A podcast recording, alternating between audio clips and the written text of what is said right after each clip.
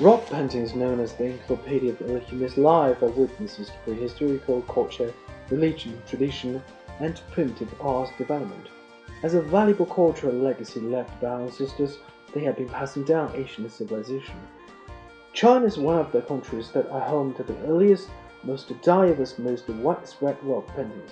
In China, Helan Mountains among the areas with most and the richest rock paintings are the best preserved.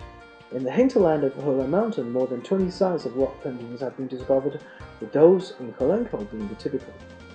There are some 6,000 rock paintings dotting around the mountain pass, with over 60 rare paintings of human faces. These ancient paintings have turned out to be created in the varied periods, most of which were done by nomadic tribes in North China. Among these primitive creations, they are simple but vivid drawings of bulls, horses, donkeys, deer, tigers, birds, and others in addition to varied human faces. Based on the understanding of uh, their personal experience, our ancestors have curved faithfully what they saw on the rocks as way to show their aspiration for better life. That is how the mysterious yet impressive rock paintings of Helan Mountain have come into being. Some scholars believe that Helankou was a sacred sacrifice for its built a natural landscape, while some experts maintain that rock paintings in Helankou are picture writings that predated pictograph.